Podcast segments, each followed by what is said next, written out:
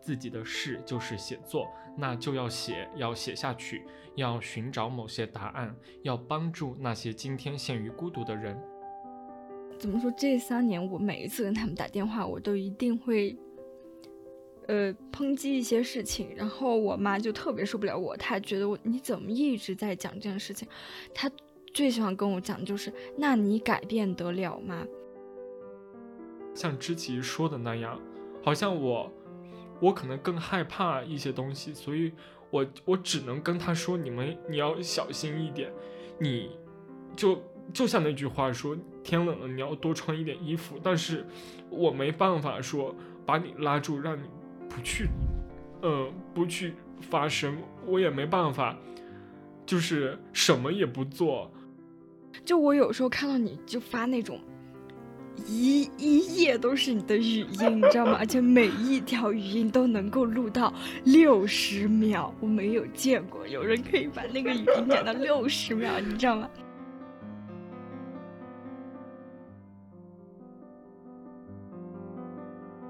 大家好，欢迎收听今年第一期《宝石森林 Hydrated Forest》，我是紫薇，我是阿绿，对，新名字。呃，这期节目发出来应该正好是农历新年的时候，那不知道现在各位听众朋友们在，呃，处在什么样的一个状态呢？身体是不是还好呢？是跟父母在一块呢，还是跟伴侣，还是一个人待着呢？那不管怎样，我想今年过年大家的心情应该都还是挺复杂的吧？嗯，没错。我也，嗯，我也不知道今年我我的新年的这个流程会怎样安排。不过我先祝大家新的一年里身体更自由，精神更自由。好，那阿绿有什么问候想要给到大家吗？首先就是好久不见了，然后断更的这一个月，我们两个也是经历了很多事情。就比如我，我是我们学校出现了阳性，然后我担心回不了家，就。没有考六级，没有考期末考，连夜从学就收拾行李，当天晚上就逃出学校，然后逃回家。到回家之后那一天做核酸，我发现我阳了。我那一天刚好是新十条发布的第二天，哦，我就觉得还蛮魔幻的，就有点像我从呃学校逃回家以后，也有逃离了那三年，然后逃离了那些很不好的事情的。一种感觉，但是我在做今年的年度总结的时候，我发现我有一个变化，就是我只记得好事的这个习惯有所改变了。就以前回忆的时候，好像就是那些很痛苦的事情，它只是变成一种感觉。我记得那个月我很痛苦，但具体为什么痛苦，我好像记不太清楚了。但我因为什么事情感到很快乐，我是能够记得住的，很清晰。然后今年回顾的时候，我就发现。我好像每一个月都在哭，就不只是为自己了，也是因为种种事情嘛。然后我现在回忆起来，我都能回忆到说那一天具体发生了什么事情，我是因为什么收获到这些信息，然后我当时有怎样的感受。我就觉得那些眼泪就没有白流，就它就变成那种创伤了。就虽然很痛苦吧，但是今年就是一个用痛苦来抵抗遗忘的一个过程，所以。我觉得，就宝森也是在去年才开始嘛，他就怎么说，在每一个月都能够承托住我的眼泪，然后让我有情绪安放的地方，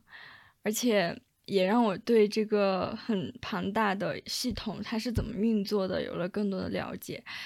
也对，就是我们渺小的个体应该怎么做，嗯，好像也有了比较详细的步骤。以前那种那些很，嗯，熟视无睹，就觉得说好像没什么大不了的事情，对这些事情也依旧保持着警惕。我觉得今年宝森确实让我收获很多，而且更重要的是，我们在这里构建出了一个，呃，怎么说是一个附近的社群嘛，就是和我们有相同境遇、相同情感的人，我们大家都能够在这里相聚，然后能够。拥抱彼此，所以总之，这个很糟糕的一年总算是过去了，所以希望宝森今年能够走得更远，就我们两个能够 再努力一点，把它做得更好。也希望大家在今年都能更幸福一点，就不要再经历那些痛苦的事情。但是同时，嗯，也不要忘记忘记过去发生的那些真相，不论是把它记在脑海里，或者是记录下来，我都希望。他们能够以某些形式留存下来。你你呢？你有什么看法吗？就对过去就很很糟糕的一年。阿丽在一开始就就你仿佛是念了一篇 念了一篇小作文，特别搞笑。因为我昨天就是我提醒他的时候，我跟他说：“嗯，那今天录的这期节目，我们一开始的时候就稍微在节目开头给大家送上一点嗯问候吧。”然后他说。好，我说简单两三句就行。他说，嗯，然后我今天一开始他就念了一篇小作文出来。OK，不过我觉得还是挺感动的，就是大概梳理了一下我们之前做的这些事情嘛。那对于今年我们这一期第一期节目，我们还是不免俗的策划了一期。新春特别节目《宝森家宴》，对，就是你现在听到的这期。对，就是阿丽，要不要跟大家解释一下，我们这个《宝森家宴》到底是一个什么样的东西？是新年特别节目，是由紫薇 企划的。因为我们在想，就本来想说做，我说要不要我们做一个宝森今年的年度总结，然后他说，咱们就这么几个听众就。别太傲了，就还做什么总结呀？就等我们再厉害一点再做总结。我说那好吧，那不能什么都不发吧？因为春节期间可能大家会比较无聊，然后呢，嗯，太严肃的内容可能也不太想听，就是想轻松一点的这样一期节目。于是，嗯，紫薇就说：“咱们就一人做一道菜，这样就拼凑出了一桌宝森家宴。”好俗气的感觉。然后就是现在这一期喜气洋洋的节目就诞生了。我们策划的这个宝森家宴的形式，其实 它只是一个，嗯，一个创意吧。那其实它的，呃，我们是想说，通过这样一人上一道菜的方式，然后来，嗯，看看我们在去年收获了哪些，呃，经验，然后可以。给大家作为一个参考，然后收获快乐，或者说满足一些精神上的嗯需求吧。好，那我们就开始吧。那你先说还是我先说呀？你先来嘛，你先来，你开个好头。好，那我就 OK。我的第一道菜是做果酱。啊 啊，对，就是这瓶。嗯，你还展示了。我的这道菜不叫果酱，叫做做果酱，因为我想说的是，其实是这个过程。嗯，那我先把时间回溯到今年，呃，一月一号的时候，我我以那个时间节点来叙述吧。就是在年前，大概十二月底的时候，然后我家就收到很多草莓，然后当时觉得哇，也太棒了，我可以每天都吃草莓，就很自私，没想说啊，那我就可以。给别人分点就没有，我就想着哇太好了，我可以吃的尽兴，知道吗？嗯，然后就吃了好几天没吃完，然后到最后那个草莓它快要变质了，它已经软了，你知道吗？嗯，对，我就想说，那这个时候再送给别人好像有点过分吧？对，就像你吃不完才给人家，对，太明显了，然后我就。小红书上搜了做草莓酱的过程，我就把那个草莓洗了，然后切切了之后熬熬煮了之后冷却，冷却了之后装罐放冰箱。OK，就一切进行的非常完美。然后那天是十二月三十一号做的这件事情，嗯，然后就睡觉。那天晚上我根本就我很兴奋，就是想太想吃了。哦，我我觉得倒不是很想吃吧，我就很期待说，呃，它第二天是什么样子的，我很好奇，通过我的劳动，它会转化成什么，你知道吗？嗯。当时晚上就一直在想这个，哇，我第二天可以看到我亲手做的这个东西是什么样了。然后第二天早上，我就把它从冰箱拿出来，然后把它涂上了烤好的吐司面包，然后吃，哇，就是特别棒。我想分享，其实就是这一个体验吧。呃，首先我觉得这是一个非常奇妙的见证，嗯因为你想一下，就是去年你看着它还是一颗颗奄奄一息的草莓，最后然后到了今年，嗯它就变成了酱了。嗯 Oh my god！就是，哦，你我我怎么跟大家表述呢？就是它这个物质状态的变化会让我非常的欣喜。嗯然后另一方面呢，我会觉得，呃，这个做草莓酱这件事情，它是一个完全脱离形而上的一个东西，它就是纯纯的的，对，它纯纯的就是身体层面的实践。嗯你通过我通过我的行动，可以把这堆东西直接转化为一个可以看到的结果，而且在一夜之间。嗯所以到这个时候，我好像就突然 get 到了，呃，我身边有一些玩乐高的朋友，嗯，他们的那个乐趣到底在哪里了？可能就是跟这个差不多，就是嗯。一开始他可能就零散了一堆，然后通过你的这个，通过你的每一根手指跟他的这个互动，然后最后变成了一个你心中想到或者是想不到的东西。嗯啊、这个是我觉得非常棒的一点。当然，它的味道也非常的不错，就是酸嗯酸的。然后做的时候可以加一点点柠檬的那个汁，柠檬汁进去。哦 OK，这个就是我的第一道菜。好，我最近也有在做一些手工，其实就虽然做的很烂，但嗯我还挺开心的，就一边把播客放起来，然后一边就做各种东西。而且我、嗯我自己用不了那么多，所以我就很喜欢做几份不一样的，可能嗯，比如说做一个包包啊，或者是用粘粘土捏一些小东西，就可以根据每个朋友不同的，就我对他们的了解，给他们捏不一样的东西，然后下次见面的时候带给他们，我特别乐衷于干这些事情。对，然后我也曾经有幸收到过阿绿做的呃 artwork。他当时给我，因为那段时间我们在录的一期播客是关于蝴蝶的嘛，对，然后关于蝴蝶的，他当时就是也是用那个，应该是用泥吧，应应该是用泥，然后对粘土，然后嗯捏了一只蝴蝶的戒指给我。嗯 然后当当我们见面，他给我的时候，那个蝴蝶的那个蝴蝶身已经和那个戒指的环已经分离了，就。然后我真的就很小心翼翼的带回家，然后现在正在我的，就是我单独为它腾了一格柜掌子，柜是吗？对，展柜，嗯然后就是放在里边，就是脱落的一个蝴蝶身体和一个一个，单独的一个环，对，就保存在那里。那阿绿就上他的第一道菜吧。我最就我先分享一件离离我最近的一件开心的事情，就是在嗯。也是年末，呃，然后那一天因为我追星嘛，大家都知道，然后那一天我中奖了，就是呃，那个个他们生日的时候，每一个城市可能会粉丝聚集起来举办一个线下的生日会，就是粉丝朋友大家一起去一家咖啡馆，然后大家聚在一起玩一下，这样，然后一起嗯看生日直播。然后我不是因就我连六级都没考，我就匆匆逃回家了嘛，因为害怕被隔离在学校，我就没有办法嗯参加。呃，青岛的那个线下生日会，结果那一天我就转了一条微博，就是其实你去线下生日会，每个人是可以领到一份小礼物的，就是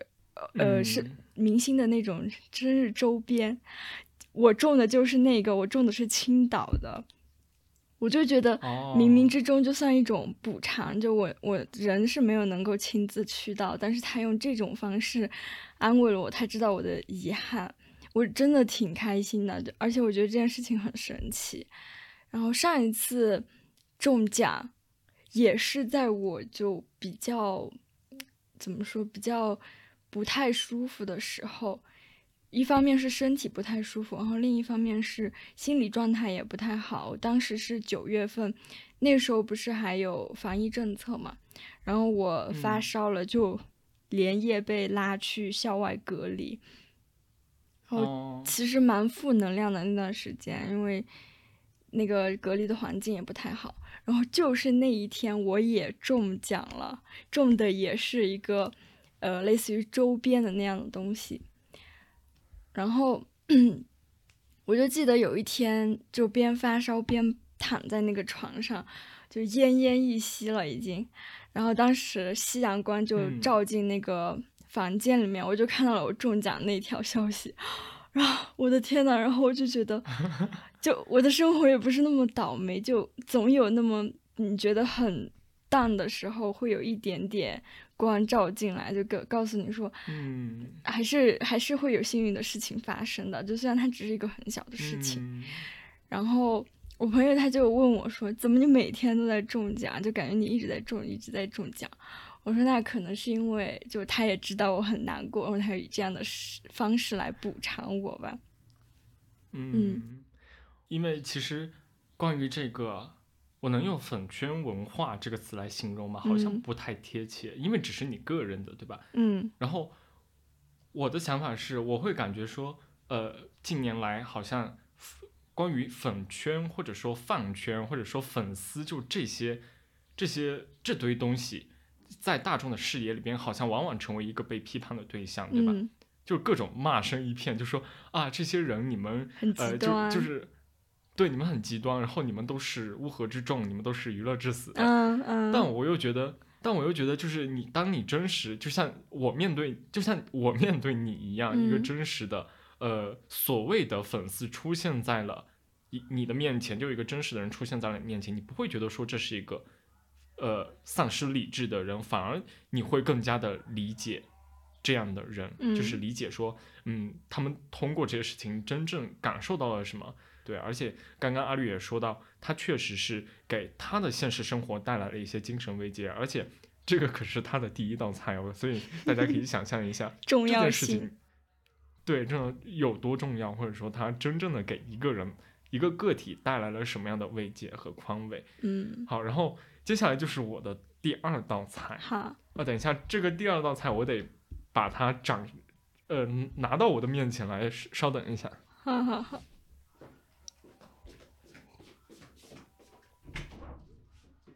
很有趣的是，我们还有实物展示环节。如果大家感兴趣的话，我们后期也可以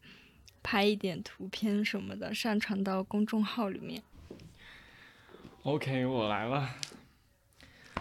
我的第二道菜就是用完一本笔记本，嗯这也是我呃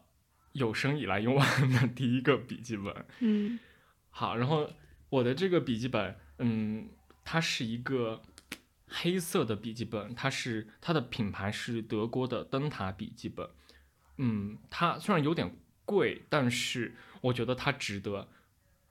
这个笔记本我是从高二的时候开始写的，然后直到现在大概过了五年时间才写完。对，就足以表明我不是一个 非常勤劳的人。然后我也当然我不是每天都写啊，但是嗯作为一个文艺青年，有时候还是会写一点东西的。就是从那个时候开始就喜欢在本子上写东西吧。然后它是一个皮质的黑色笔记本，特别的厚实。我特别想说它的这个皮质这一个嗯特点吧，就是因为它它不是真的皮触感吗但是它是有对它有那种皮的质感。嗯呃，它的那个大家看不到，但是我跟大家描述，就是它这个表面它的是有刮痕的，嗯，看到了。它表面有一些浅浅的刮痕和一些或深或浅的凹下去的那种印子吧。它可能就是在这五年来，嗯，我把它放到包里，带到这儿，带到那儿，然后带到各种地方，然后渐渐的磨损出来的一些痕迹吧。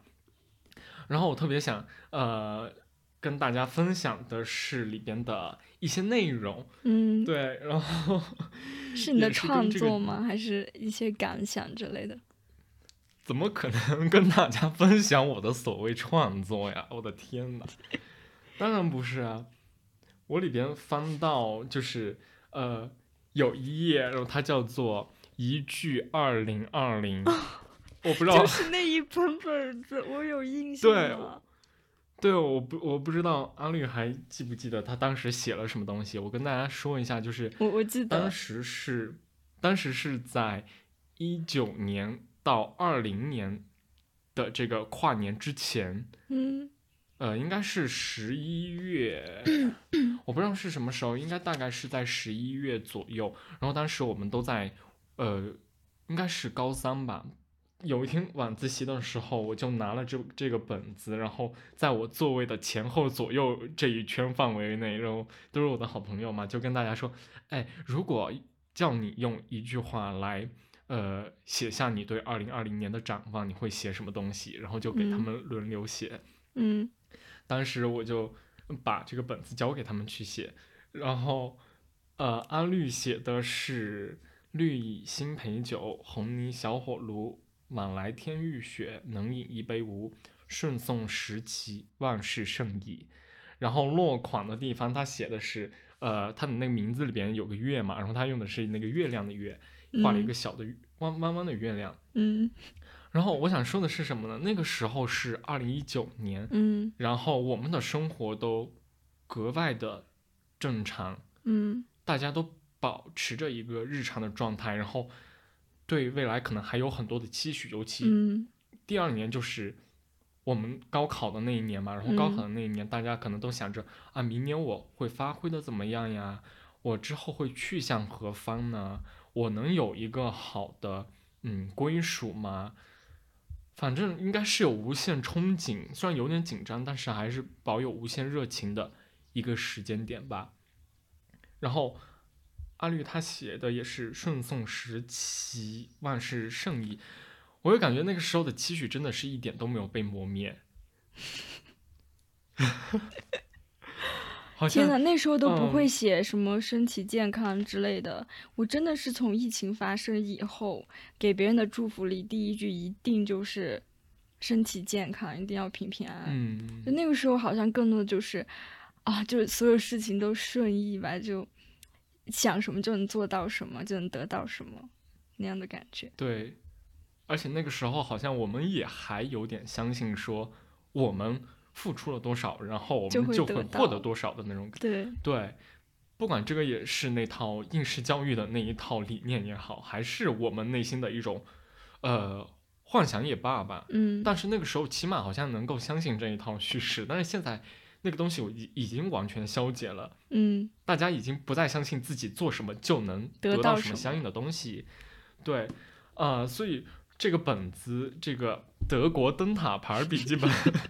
它好像见证了我经历过的一个时代。然后我今年的话，因为我刚好写完嘛，嗯然后我今年的话也是打算再嗯再一次再一次购买一本新的这个笔记本，然后再开始慢慢的一点一点的写，可能还是得花三五年的时间才能把新的本子写完。但是我觉得从我们的日常状呃从我的日常的这些嗯文字记录当中，应该还是能看到这个。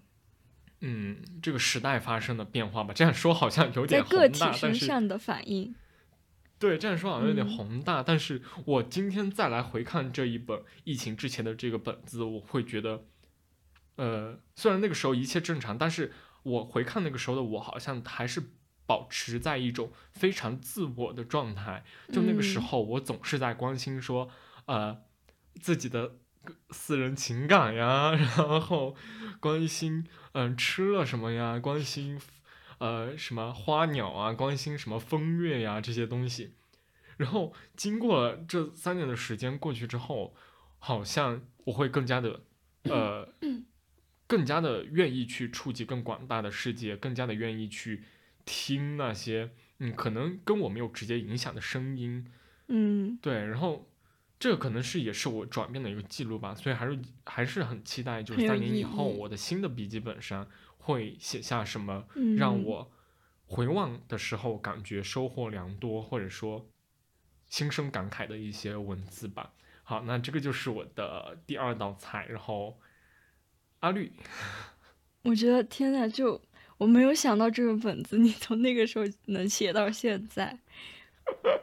因为上学期我看那一本就叫做《把自己作为方法》那本书，你记得吗？我当时跟你讨论嗯过，就我也嗯，问过我爸，因为我不是一个那种长期主义者，我真的觉得坚持做一件事情很难。然后我就问我爸说，当时书里提到了有一类的人叫做乡绅式的人物嘛，就是他们可以把自己所在的这一个小的社会群体里发生的事情，他能够把内在的逻辑给。讲得清楚，而不是通过一些外在的推演，他是真的能够非常熟知这个地方的演变，还有人情世故种种。其实我觉得我爸还蛮算这种人的，就他对我们这个小县城，然后我们那个小小村庄的历史，以及就是各种嗯很很复杂的一些，就我也说不清楚。他他时常跟我讲，那我我有时候都听不懂，就他能把这些事情讲得特别清。我就很佩服他这样能力，我就去问他说，怎么样能够成为这样的人嘛？然后他就说，其实就首先就是要坚持记录下来，因为他还有一个很强能力，就不仅是他能理清这些东西，你在梳理的过程中，你肯定是要把很多从前发生的人和事以及各种演变，你能够把它讲出来。首先，你脑脑袋里得具备这些知识嘛。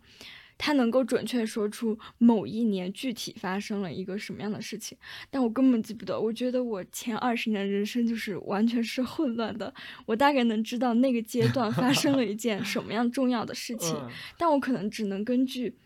我是在高中阶段还是初中阶段这样笼统的去划分，就具体到年份我可能就没有办法了。因为我爸说，因为我没有这种做记录的习惯。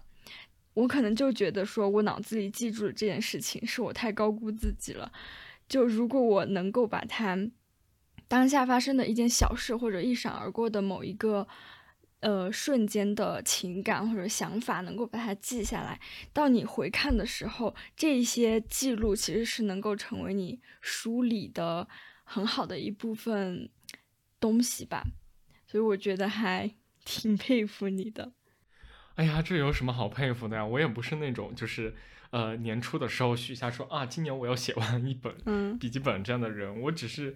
当时也就拿来做个随笔本吧。但是怎么说呢？就是断断续续，呃，你没有想过他有一天会写完哎。嗯。我没有抱抱着一个说他有一天会见到翻到最后一写到最后一页的这种心态，就是就是断断续续，断断续续的。不断的往里边填充，没有想这个结果，嗯，然后最后当我翻到最后一页的时候，我就是那种心情，你知道吗？就哇哦，I did it 的感觉，就真的做到了，所以还是挺开心的吧？就大家在新的一年中，什么不管你用什么样的方式也好，都可以一点一点的在不同的媒介里边填充一些你当时个人的精神状态，或者说。呃，你对这个社会的思考，虽然这样说有点，还是有点那个吧，但但我觉得对个人来说还是有收获的。而且如果你你处在这个当下，如果你不去记，你总你总是指望说啊，我写的这点东西算什么呢？肯定是有更加比我会写的人来写这个东西的。嗯，但是我告诉大家，我觉得，嗯，呃，记忆。应该是一个非常有威力的东西。只要你在那个当下用你的方式来记录下来，那它总有一天会变成一颗颗子弹，射向，嗯，射向，嗯，射向 something 吧，嗯嗯嗯。那我决定要把我的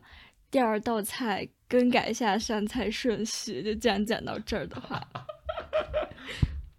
对，而且你刚才讲的那一段，我一我觉得我这个时候一定要念一段我的怎么说年度摘抄。OK，就是你你肯定知道，因为当时这段话是你给我发的，然后那本书我到现在都还没开始看。啊？什么呀？就是，嗯。我念一下这段话，卡夫卡日记里的一段话，可以作为现代人，在此指的是那些内心有诗意却被时代抛在后面的现代人的悲剧纪念碑上的铭文。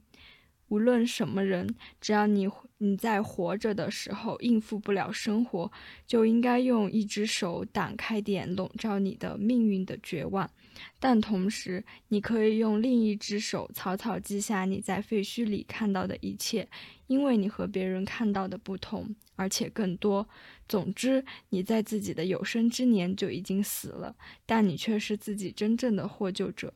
嗯，我记得那个时候好像是刚好是在期末的时候，然后这本书是发达资本主义时代的抒情诗人。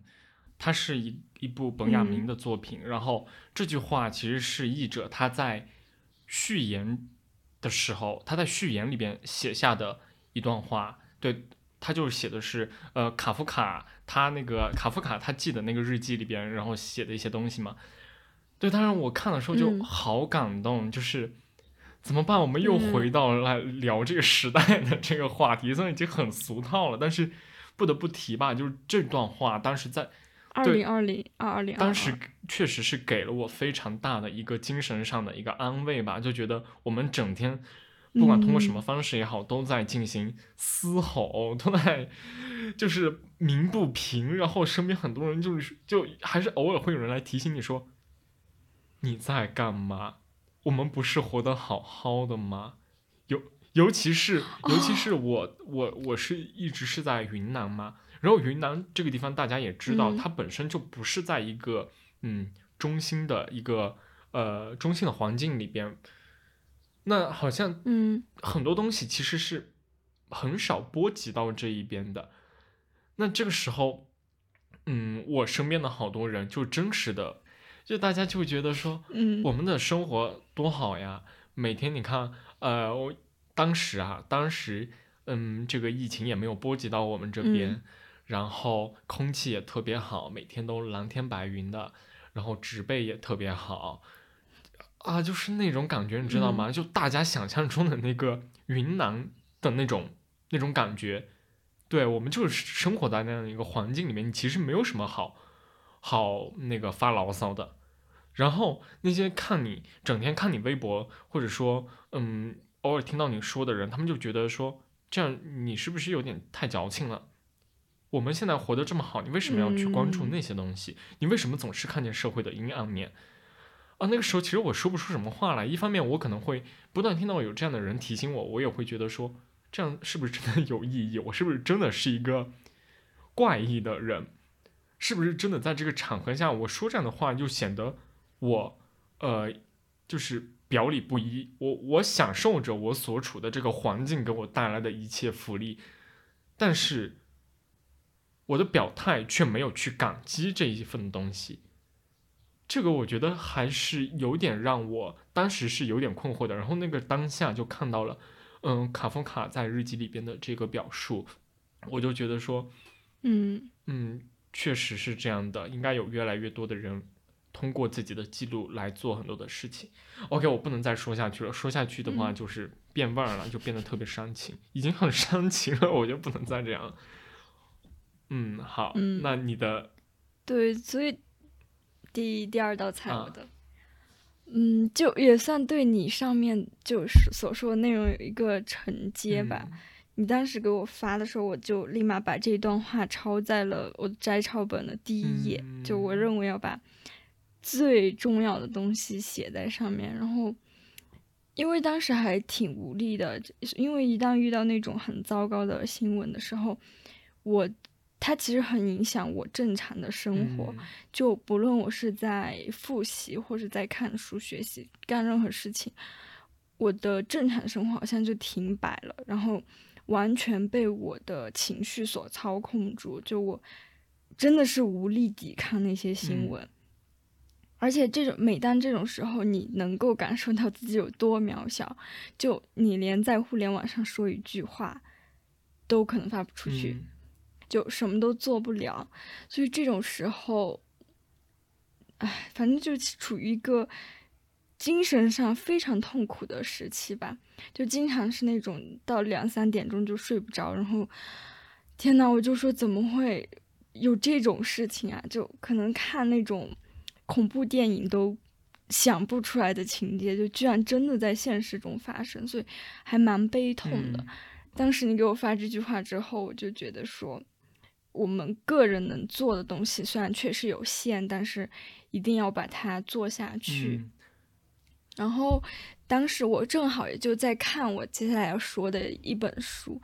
但我只能给大家做一个分享，因为我到现在也还没有看完，所以也谈不上讲感受之类的。但我觉得当下来读的话，无论是时间还是空间上，还是挺合适的。它是呃来自二零一五年诺贝尔文学奖获得者阿列克谢耶维奇的作品，叫做《二手时时间》。嗯，你看完我了？没看完，但是我前段时间，对，我也只看了对。前段时间我回到家之后，我在多抓鱼上淘了好几本他的书，嗯，就打算接下来嗯花很多的精力去看他的东西。对，嗯，因为当时我还蛮痛苦的，然后我就我就不知道能能做些什么吧，然后我就刚好发现这一本书，它是通过口述采访的形式，讲述了在苏联解体之后，就是一九九一年到二零一二年这二十年期间，嗯。它处于一个嗯社会巨变吧，一个非常痛苦的社会转型的过程中，那些处于这个关键历史时期的普通人，他们所经历的东西，他们的伤痛，以及他们是怎么在被打打破了所有的信念之后，是如何重新寻找寻找生活的意义的。嗯我觉得他们的嗯遭遇，然后以及他们重建信念的这个过程，就怎么讲，有点还还蛮契合现在的一些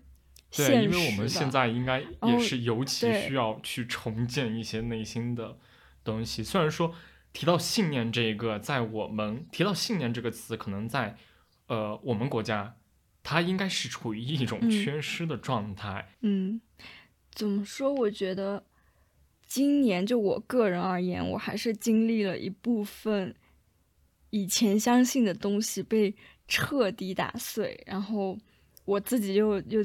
去拼凑一点新的东西的 这样一个过程。关于书名，我还想讲一下，因为它叫《二手时间》嘛。就二手时间书里的解释是这样，他说。不知怎么，未来没有站在自己的位置上，一百年过去了，未来又一次没有到位，出现了一个二手时代。嗯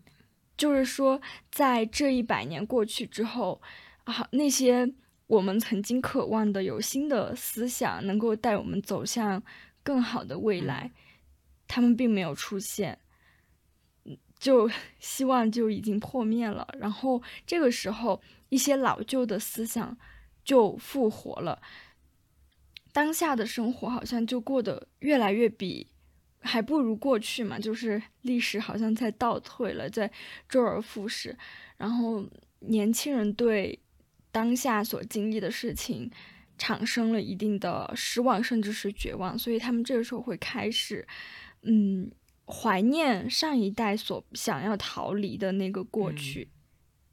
这样，我不知道我有没有讲清楚。呃，你说的这个，我突然想到，就是在去年也是大概十一月份的时候，然后不合时宜的、不合时宜这档播客的主播王庆，王庆他就嗯做以界面新闻这个这家媒体的记者身份，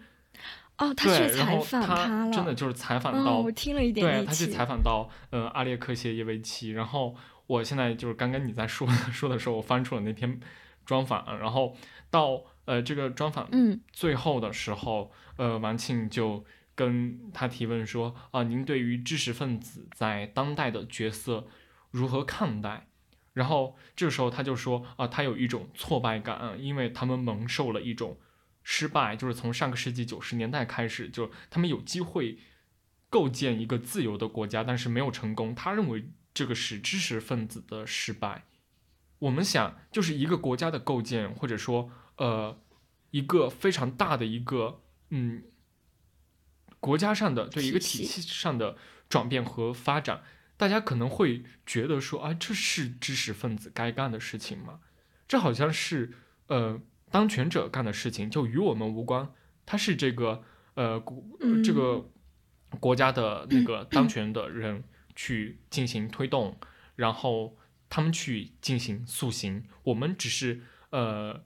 只只需要去享受他建立的成果就好了。那可是如果他，我觉得不能不能往这个方向说下去了，那他就觉得这个是呃知识分子的失败，因为他认为知识分子在构建一个呃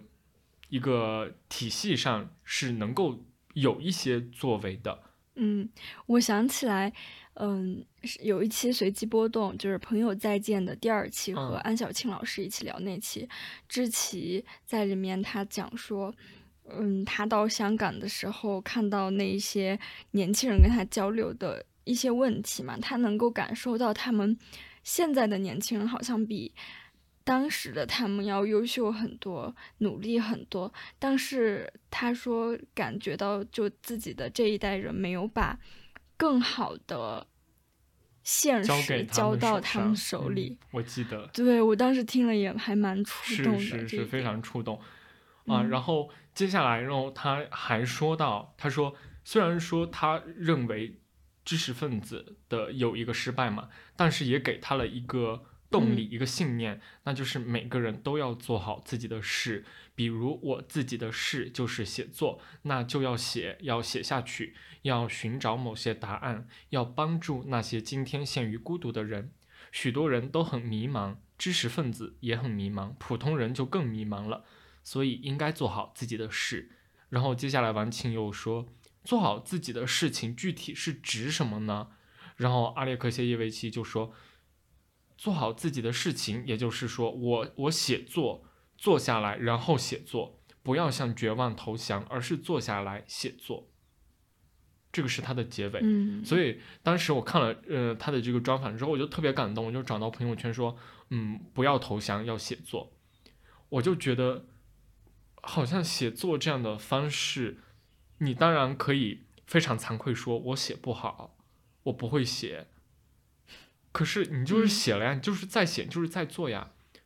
然后写作这件事对，那本身，天吃饭的时候，就是一个抵抗的方式。对，那天吃嗯饭的时候，我在饭桌上，我跟我妈聊，我说，呃，你，哦，是她先提起的。她说，哎，我好羡慕嗯，就是像你这样多少能够会写一点东西的人。我说啊，为什么呀？我说你不会写吗？她说嗯我没有思路呀。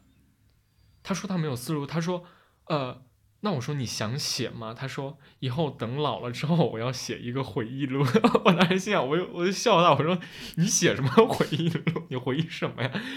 然后他就开始，他就说，嗯，他能够想起来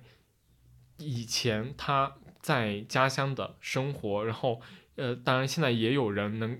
写下他家乡的事情，有人写下了他小学他小时候所念的那所小学，然后他看了之后觉得写的非常好，就是我过的那个时代，他就说这就是我当时的生活。所以像嗯。我妈这样的人，她她自己就是没有这个写作的能力，但是她、呃通过看别人有这个能力的人写下来那个时代，他会说啊，这个就是我生活，就这个确实就是我所经历过的那个时代。然后他还说，嗯，他说。呃、你姐姐也特别会写。当时因为我姐姐跟我妈她就读的是一所初中嘛，然后她就跟我说，你姐姐呀，以前在那个初中写那根绳子写的特别的好，那根绳子就是当时在他们校园里边，他们喝水的时候，呃，就没有那个自来水或者说矿泉水嘛，他们都是从那个学校里边有一口井，是从那口井里边打水上来，对，打打水水喝，然后嗯每到课间的时候就去打水。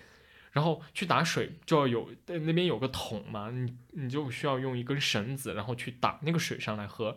然后一开始的时候，我姐姐他们可能没有呃没有那根绳子，都是跟那个学校好像类似，当时当时不叫保安，就是呃一个大爷吧，跟学校里边的一个大爷借那根绳子。然后刚开始是跟他借绳子，然后那个大爷有点不情不愿，然后到后面，嗯，我姐他们就班，我姐他们班里边就一小群人就组合就组在一起说，不行，咱们就是不管怎么样，每个人掏一点腰包，咱们要买一根绳子打水喝。然后他们就、嗯。呃，就是当时当时非常的穷嘛，他们也是，然后就一人掏个几分钱或者几毛钱这样，然后就拼凑了拼拼凑起来一个呃基金 一个 fund，然后就去买了一根绳子，然后大家都用那根绳子来打水喝，然后就描写那根绳子什么各种，反正我妈就就当时就是说她看了之后就觉得哇写的真好呀，所以说即便、嗯呃我想说的是会写的人或者说能写有这个能力的人就是去写，然后没有这个能力的人，嗯那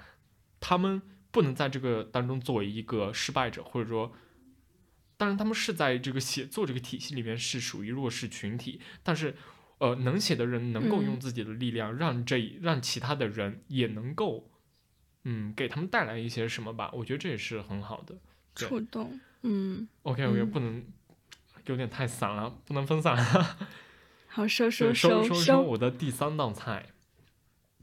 我的第三道菜是你要展示《流俗地》。哦，我还没看，来自马来西亚作家李子书的作品《流俗地》。嗯嗯，OK，那我先简单的介绍一下这本书的讲了什么吧。那其实这本书描述的故嗯事其实是发生在一个叫做西都的小城。这个西都其实西是锡矿的锡，一种矿产嘛。然后呃，其实它记述的就是马、呃现实当中马来西亚的怡保这个地方的故事。然后故事的主人公叫做银霞，古银霞，她是一位盲女，嗯，她嗯不能看到东西。然后李子书就把银霞放到他的故事里边，然后让银霞去生活，去遭遇人生的转折，去体会这个时代的变动。然后通过银霞的视角，我们就能嗯感受到马来西亚这个国家这个社会的一些变迁吧，也是有个时代的历程嗯在里边。那马来西亚怡保这个地方呢，其实它是它以前就是以锡矿呃闻名，尤其是在十九世纪中叶的时候，当时呃是它是英荷的殖民地，然后它在呃殖民的这种状况之下，就开始发展这个，就开始发展开就开始开采锡矿这个东西，然后当时呃我们国家就有一大批的华人，然后当时叫做下南洋，下南洋，然后去到那个地嗯方，嗯作为以华工的身份参与到这些活动当中，然后在这个过程当中，呃，这些华人也经历了很多，遭受了很多。那有个前提背景就是马来西亚它是一个呃多种族或者说多民族的一个多族群的国家，它有马来人，然后嗯华人、印度人，呃，后面还有呃印度尼西亚人，就是由这些人组成的一个国家。嗯所以说，每个不同文化之间可能就有不同文化之间，他们有各自的差异，然后也有他们走过的一些历程吧。对，我觉得这个是特别有意思的。然后我就不说这个故事的情节了，大家可以慢慢去探索。然后我想说的是，除了这个故事情节之外，我特别想推荐这本书的原因，或者说我个人比较喜欢的原因吧。嗯首先，这本书它是一个比较写实主义的一本小说，但是它并不是以时间顺序来进行叙述的，它是非线性叙述。我可以在当中看出李子书他花了一些功夫来讲好他想说的话，所以从体验上我是很享受这种方式和节奏的。然后第二个的话就是嗯盲女的这个主人公的设定，我用这个故事里边的一句话就可以概括出他的那种状况吧。里面就说，呃，他用力注视眼前的黑暗，他是一个盲人，但是嗯，对他看不见，但是他用力注视眼前的黑暗，度过了自己的一生。我觉得这个是令我嗯非常感动的一个点吧。然后呃、嗯还有一个就是他看不见，但是他的嗅觉、听觉和触觉都非常的灵敏。他的他做的梦也非常的特别。这本小书这本小说里边有很多描写他做梦的一些嗯情节，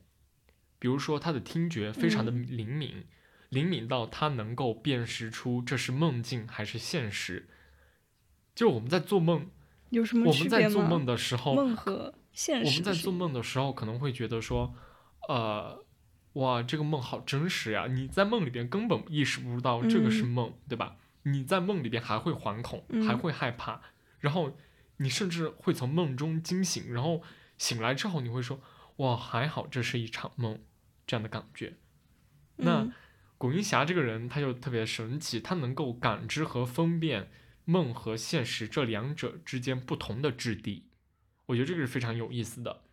然后除了、嗯呃听觉之外，他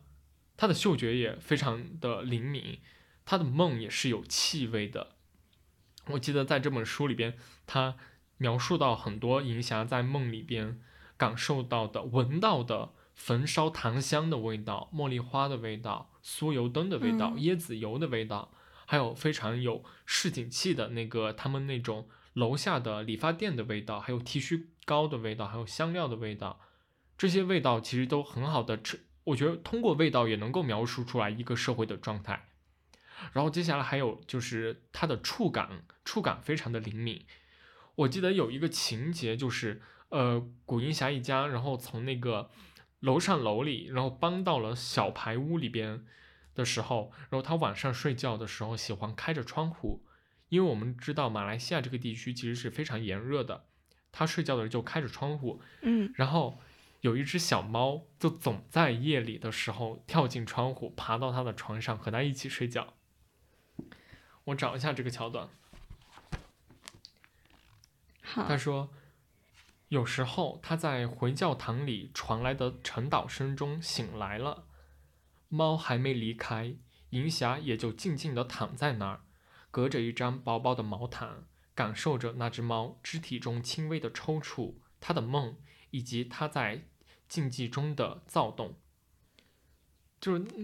我不知道你能不能想象一个场景啊，就是。呃，我这点非常令我着迷的原因是什么呢？一方面我会觉得说它是我好像想象过的一种，在我希望在我现实当中能够体会到的一种、嗯呃理想的一种生活的状态，然后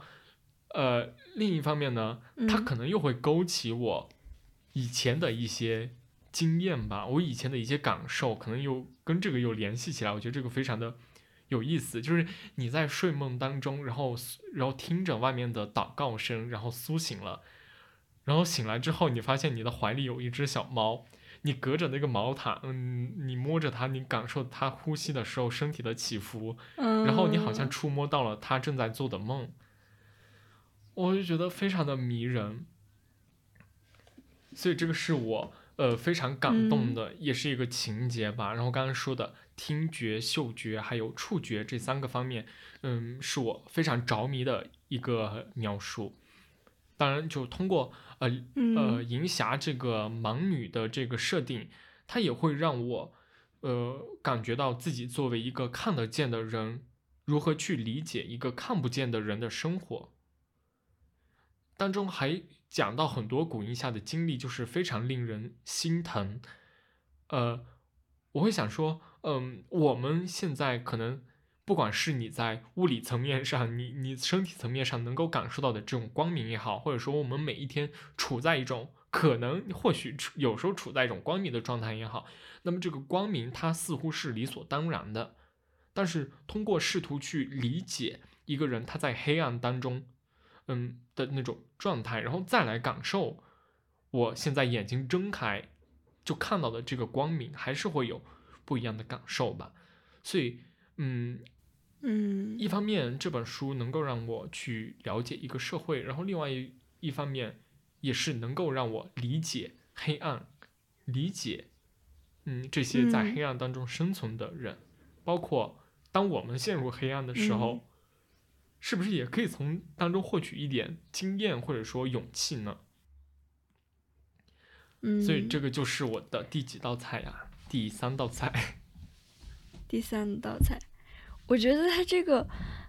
就是抹除掉视角的感受还挺神奇的，因为我们在经历一件事情的时候，你可能还没闻到，还没摸到，但你首先肯定是有一个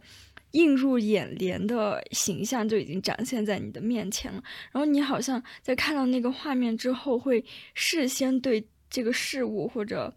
人下一个判断。就你脑海中好像已经对它有一些预知了，但是当你眼睛看不见的时候，你只能通过自己亲身的一些去触碰它，或者去闻它，去听它这些不一样的视角去感受。而且我觉得作者能写出这些，就你比如说你说的，甚至是理发店的那个味道，还有小猫呼吸的那个感觉，就是。怎么说？我觉得是那种很细腻的视角，其实很吸引我。嗯，那我的第三道菜，我觉得跟这个还怎么说，有一点，嗯，小小的联系吧，也是讲这种很，嗯，很日常的、很琐碎的一些小的感受。我想推荐的是一部我的冬天必看的电视剧。嗯。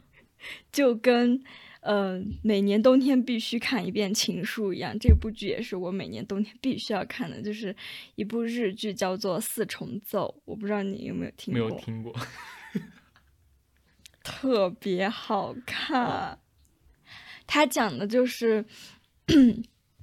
四位三流的提琴手，说这个三流就是，就是他们既没有办法靠。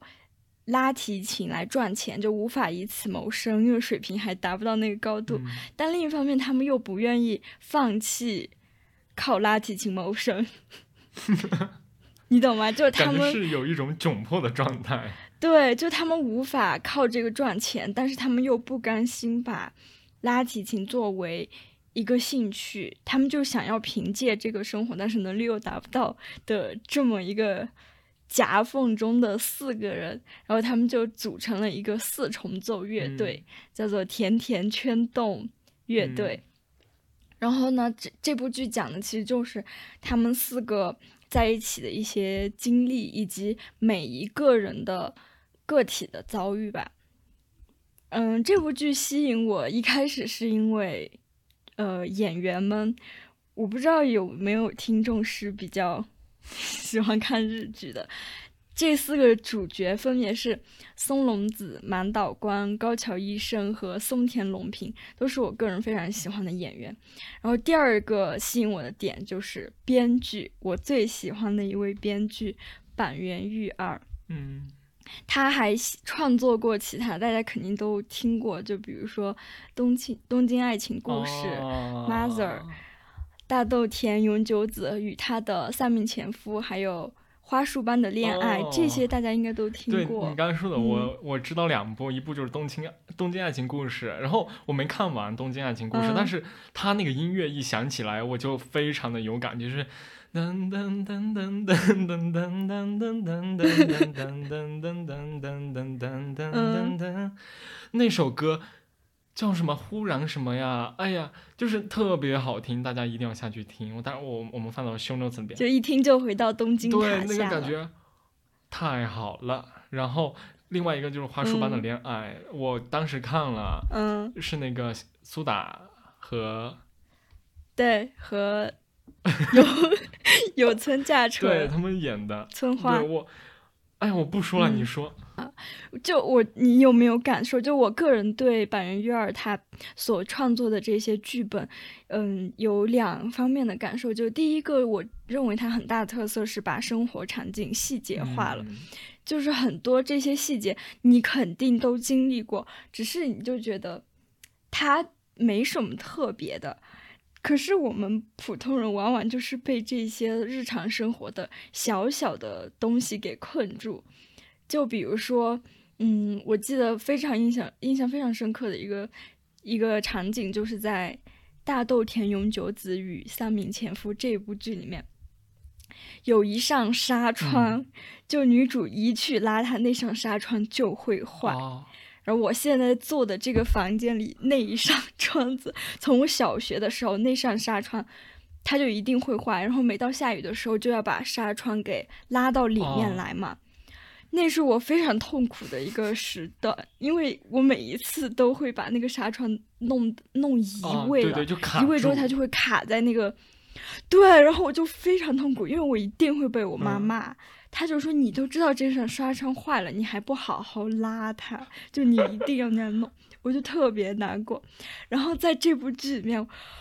天呐，我就觉得我仿佛看到我自己，你知道吗？就女主每天晚上都在对付那扇纱纱窗，然后就一直弄弄弄，然后 就哇天呐，我就觉得太恐怖了。板垣育儿对这种细节的捕捉，就大家肯定都经历过，可是你就把它放过去了，但他没有。比如说在一开始，女主非常烦，因为她总是修不好那扇纱窗，这个时候她会希望说。有她会憧憬一段比较和谐的婚姻生活，就有一个比较可靠的伴侣能够来帮她 修那扇纱窗。但是在最后一集，她自己把那扇纱窗给修好了，他就觉得这也没什么呀，对吧？就我自己一个人也能幸福的生活，我可以靠自己过得非常的，嗯。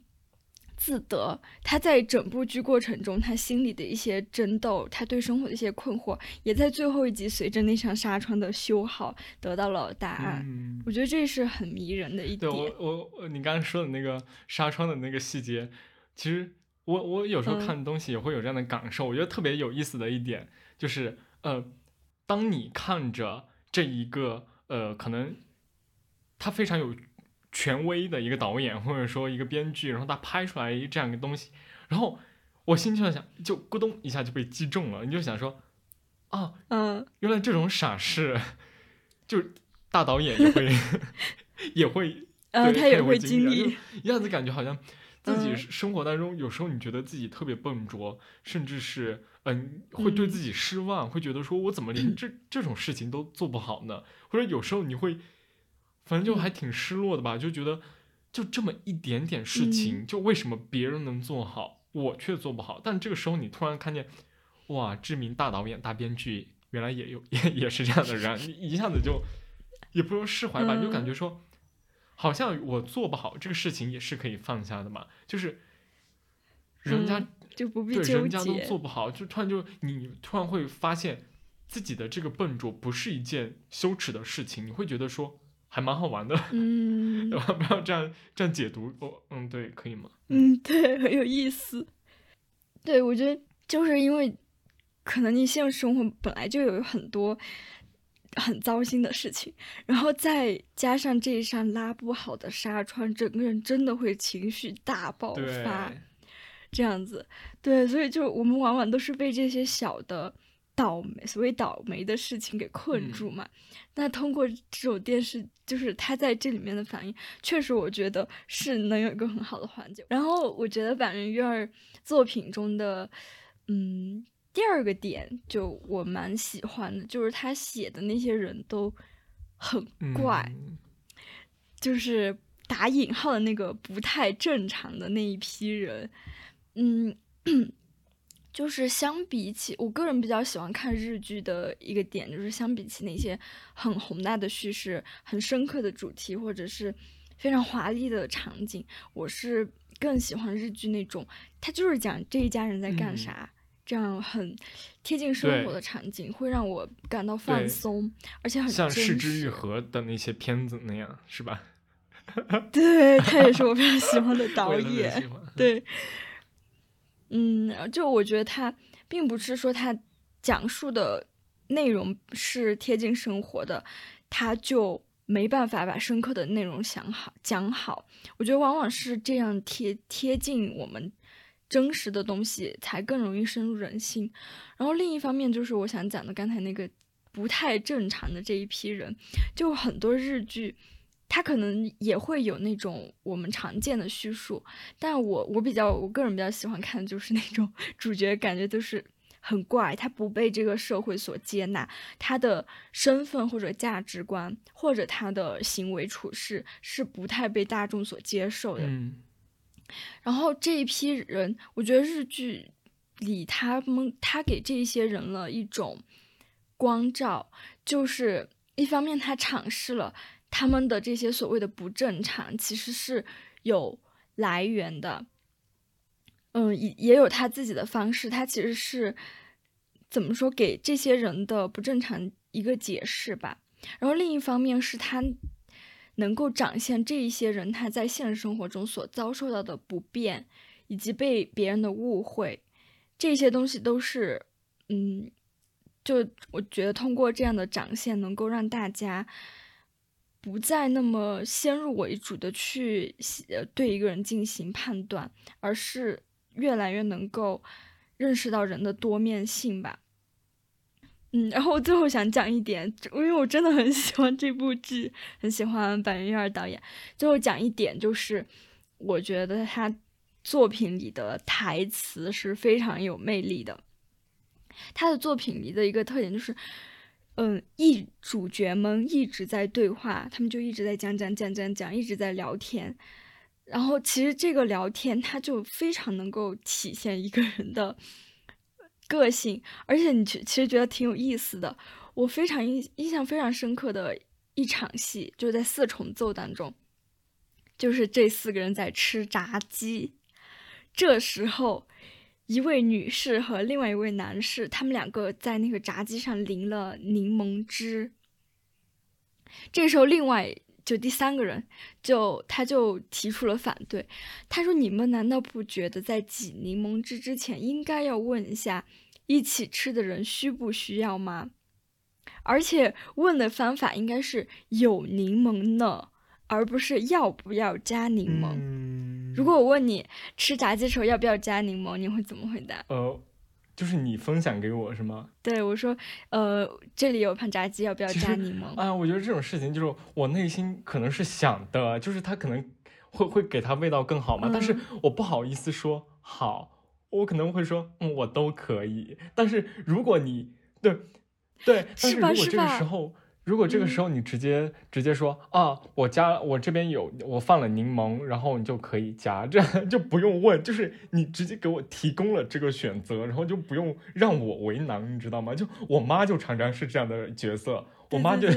我妈就经常说啊，这个菜哎要不要放点什么呀？或者说哎你要不要吃什么呀？就吃到一半，她想起可能还有一个菜或者一个什么小菜呀，一个呃什么东西，她说哎要不要吃什么什么？我我我我内心当时是想啊，当然当然想啊，但是我又说啊，这样好像就专门给他带来了麻烦，我感觉有点抱歉哎。然后我就会说，我都我都行，对，其实我明明想的，我我心想就，嗯妈，为什么你不直接说，嗯，有什么什么我拿来吃，或者有什么你去拿来什么，就就就可以，就不用 问我说你要不要啊什么，就把这个问题抛给我。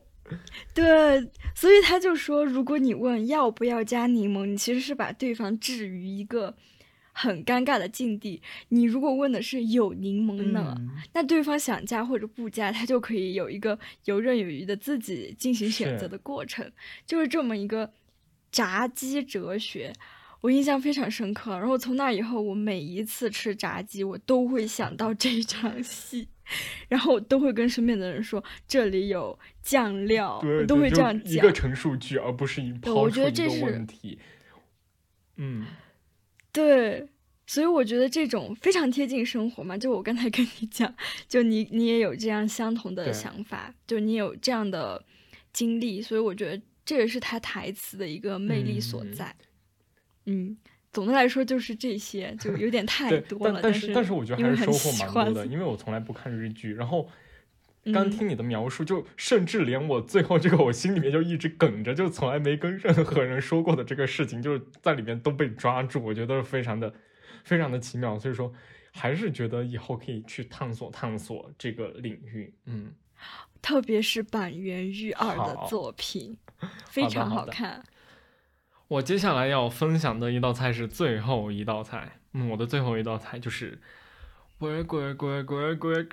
work work，对，就是其其实就是我们就是筹备工作嘛，但我不想用工作这个词来 形容我们宝森，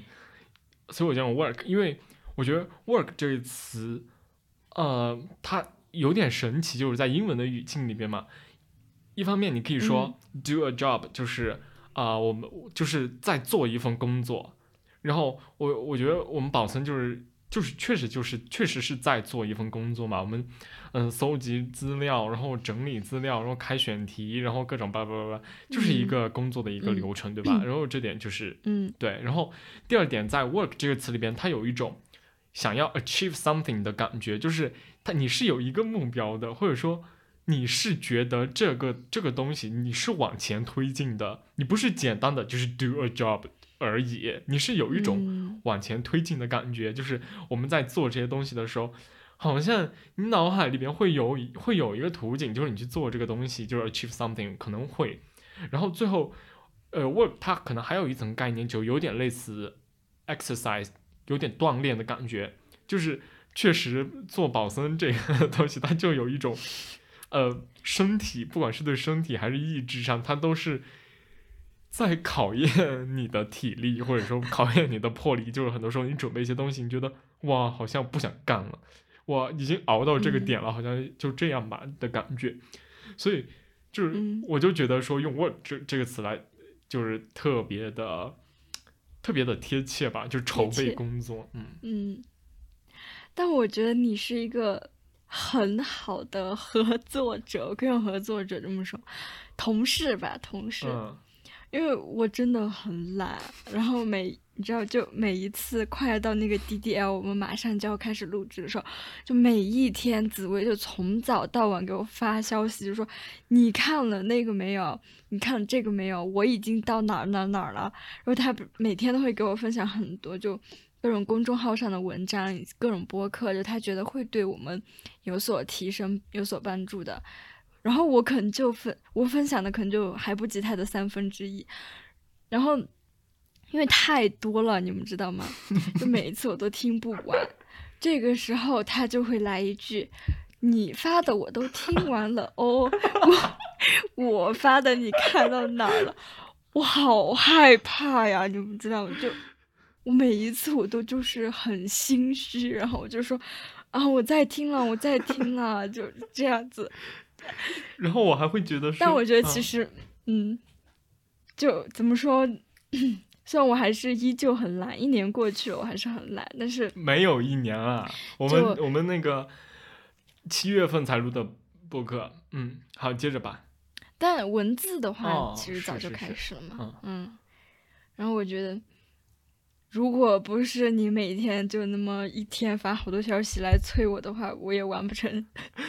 这么艰巨的 任务。但我还正想问你呢，我还想说，呃，我还想说，就是这种会不会，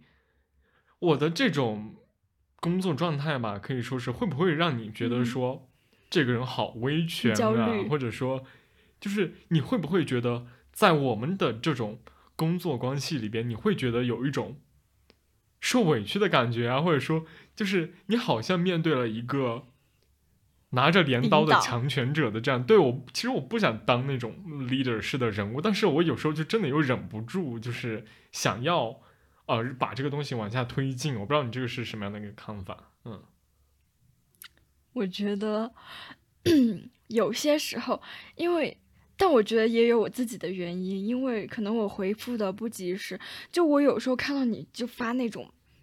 一一页都是你的语音，你知道吗？而且每一条语音都能够录到六十秒，我没有见过有人可以把那个语音讲到六十秒，你知道吗？我就很害怕，然后我就会，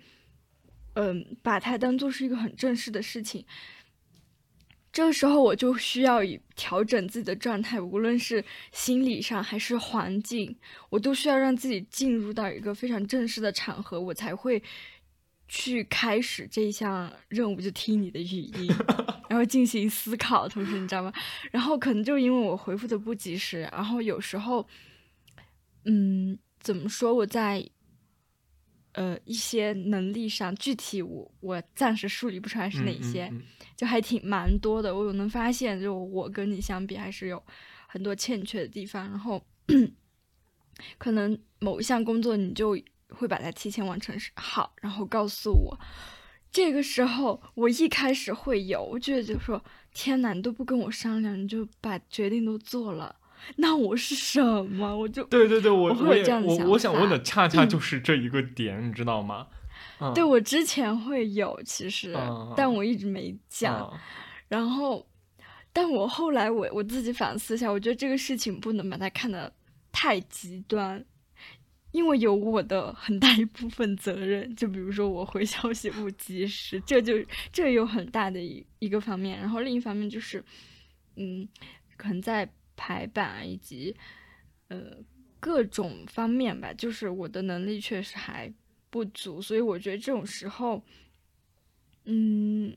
我我可能只能给一个相对的回应，就好像缺少那个协商的部分了。所以我我不是也跟你讲嘛，就我希望会可以在以后的工作中多一些协商的部分，然后我自己也要改进，就我我要回消息快一点。因为我我觉得我可能就是有时候真的在这方面就有点着急，你知道吗？因为我做事情都是有什么事情我就就想闷头进去做，呃，我有有时候所以我一着急，然后我就想我就我就想把这个东西赶快推进，但这个又是我们两个共同的东西，然后我这边推进，你那边没动，然后 我又有点着急，我又老是去催命，所以啊、就是这样。对，所以我觉得这就是怎么说，就是也也锻炼了团队协作能力吧，可以这么说。因为我们两个真的是完全不一样的人。你记得你那个比喻吗？嗯，就是吃面包那啊，个。对对对对对，我我当时跟他说的是，我跟我跟呃，我跟阿我跟阿绿说，我是一个今天买了面包，然后作为第二天早餐的那种人，然后然后我可能买完面包当天回去，我就把之后三天的早餐都给他吃了。然后你说你是什么来着？就你就是那种特别急的人，然后我说我是，我也同样买了面包回去，但是我就把这事给忘了。我明天早上不会吃，我以后也不会吃，我就一直把那个面包摆在那里摆到它过期，然后最后丢掉。我就属于那种人。然后怎么说就，我觉得是很一个很大的冲突，而且时间上的嗯滞后嘛，嗯嗯我们两个。对，但我觉得这是这一年还是进步了很多，就是既是一种相互的弥补，然后同时也是在呃融合吧。对，就是嗯还是就是希望这个东西它可能有一个能够相互兜底的感觉，嗯，对，就可能达成这样一种状态吧。呃，包括做播客这个东西，其实你你想做一档你理想的播客的话，其实你是前期要很多投入的，在准备的时候，虽然大家可能一嗯听就大概一两个小时这样，但是我们可能要下去要搜很多的资料，查很多东西，那这又恰恰击中了我的点，我就特别喜欢干这样的事情。我跟大家说，我特别喜欢做 PPT，特别喜欢美化 PPT，特别 喜欢做表格，我特别喜欢调整论文的格式，就是啊、呃第一级标题是要用什么样的字体，什么样的呃大小，然后二级，然后正文部分，我特别喜欢搞这些东西，你知道吗？所以说，在做播客的这个过程当中，尤其是前期准备的时候，就有很多这样的嗯。和这个类似的一些准备工作吧，包括我我我真的觉得还是一个挺工作狂的吧。晚上，尤其是晚上的时候，呃，尤其是我们这段时间就是在筹划，呃，今年要做的很多选题的时候，天呐，你们这种就特别吓人。我可能早上就，我最近真的是很嗜睡，虽然我把原因就就归归咎于是归结在新冠是吗？，对，但是我觉得是我自己个人懒的问题。然后每天早上那种十点多才睡醒，一打开手机，凌晨两三点钟，紫薇还在那发着，哎，这个嘉宾我们可以采访一下，我又想出一个新的选题。天呐，我就觉得，你知道吗？就我觉得我人生白过了，就我在干嘛？就我每天在那娱乐至死，我天天就是在那就是滑动一些很没有意义的内容，然后紫薇就是那种三四点钟还在想这些东西。因为这件、嗯这件事情我我要跟大家解释一下，就是在凌晨，你知道吗？我其实是一个特别特别提倡早睡的人，真的，我非常提倡早睡。然后我自己也在身体力行，但是我做不到。是吗？是呀，你是睡到半夜，然后醒醒来给我发消息这个我就要解释了。就我前段时间我都是嗯把手机，呃，就摆好了，然后我 OK 我睡觉，我可能十点钟上床，十一点钟嗯上床，闭着眼，我睡不着，嗯，就是我满脑子都是都是在说这个选题，这个嘉宾，我我要给他准备什么样的问题？这个嘉宾我好奇他的哪些嗯。东西，到时候一定要聊到，就一直在剖析这个嗯。所以他是不由自主的，然后我就无法入睡，我很清醒，然后我可能躺了两个小时，我内心已经就是胸有成竹，已经准备好了一期播客，然后我就这一点我就我一定要马上告诉他，不然我就忘了，然后赶紧就是两眼一摸黑去摸那个床头的手机，我的手机在哪？我的手机在哪？然后摸到嘴边，嗯啊，发语音吧，我说，我那个我想到一个选题，就是，嗯，那个啊啊，这个我们要去他联系什么？哦，对了，这个东西我也特别想聊，这个我们一定要做，就是那种奄奄一息的状态。我跟他发了一堆语音过去，就你知道我我听你那个语音，我都能，你能听出来这个人是躺着录的，你知道吗？就我的天呐，我说这个人睡不着觉，他想的都是这些东西。那我每天在过什么人生呀？我都会这样就骂我自己。对我就觉得特别有动力吧，就有空闲就会想这些东西，所以我就把嗯 work 列为我的最后一道菜。嗯我还蛮想听你的收获的诶，其实啊，没有吗？就是好好呀，那我你先说吧，你哦，你好像说了你的收获，那我就就我我讲一下我为什么想听你的收获。嗯因为怎么说就啊，我再给大家讲一下，他真的很可怕。你知道他这周就可能听了上百期播客啊，这样讲有点夸张，但是真的很吓人。就每一次聊天，就可能隔过几个小时吧，他就在听一一档新的节目了。然后那个小宇宙上不是会有这个人的收听时长嘛？我还不及他的零头，你们知道吗？我就太吓人了。然后，所以，然后每一次我们讨论这个，呃，对事后工作的一些安排，就开那种例会的时候嘛，他都会你都会有那种新的点子，所以我觉得在这其中你肯定是收获了很多东西的。那你愿不愿意跟大家分享一下？好呀，我觉得在这个过程当中的话，不要那么正式啦，就是其实我就觉得我好像嗯是一块海绵，你知道吗？就是嗯，呃，可以接到我们刚刚说的某道菜，就是我分享那个笔记本的时候，我不是说我可以从中发现我，呃，三年前和现在的这个关注点可能不太一样，然后可能现在也是，你接触的东西越多之后，你就越觉得这个世界越大，然后觉得自己缺乏的东西越多，所以说在做播客选题嗯。的时候，我就感觉自己好像一块海绵被扔到了一个一个信息的海洋，或者说一个知识的海洋当中，我就想不断的吸，嗯。不断的吸，不断的吸，然后把自己吸成一个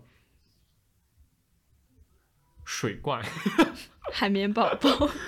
就类似吧，就是一种很渴望，嗯。就觉得我怎么所知那么有限呀，我知道的东西怎么这么少呀，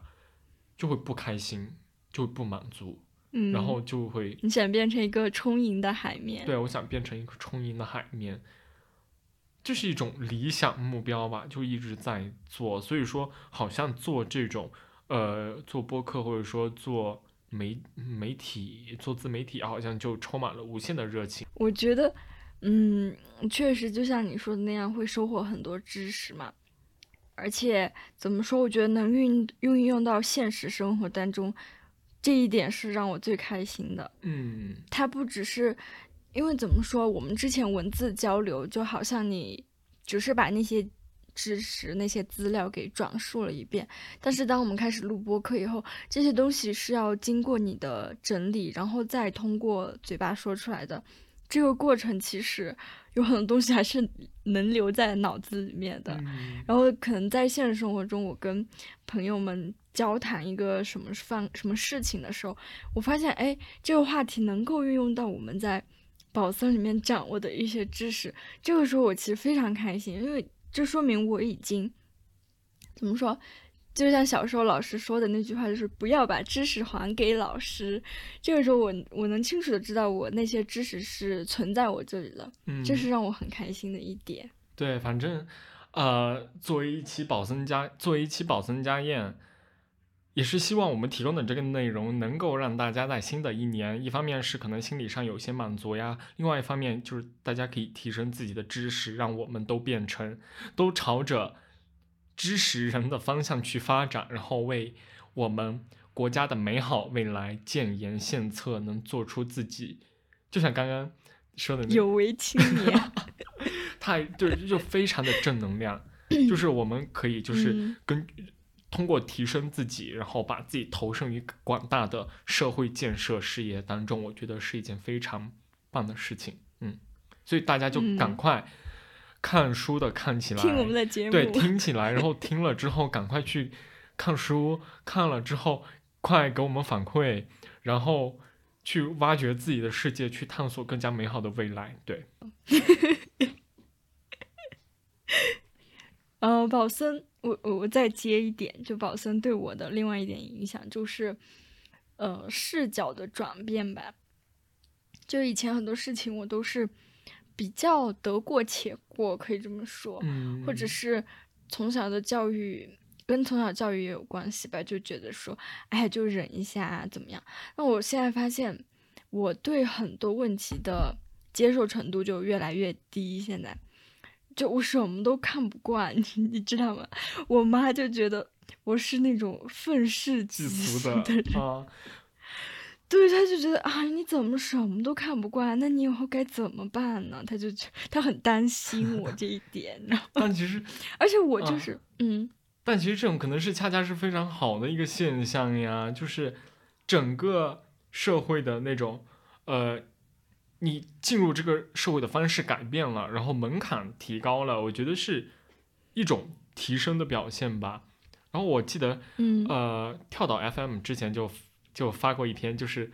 呃呃做过一期节目是聊女性主义的嘛，然后他们发到嗯那个、呃微博上之后，他们那期节目就被限流了，你知道吗？被那个小眼睛限流了，就跟我们的遭遇一样嘛。我们之前做女女性主义的时候，就也是无法转发呀，也是被限流。嗯，然后他们做那嗯期也是，然后我印象尤其深刻的是在。呃后面他们又转了一遍，他们又在微博上解释了一通，他被限流了。他就说，呃，就像里边我忘了是哪一位老师说的，呃，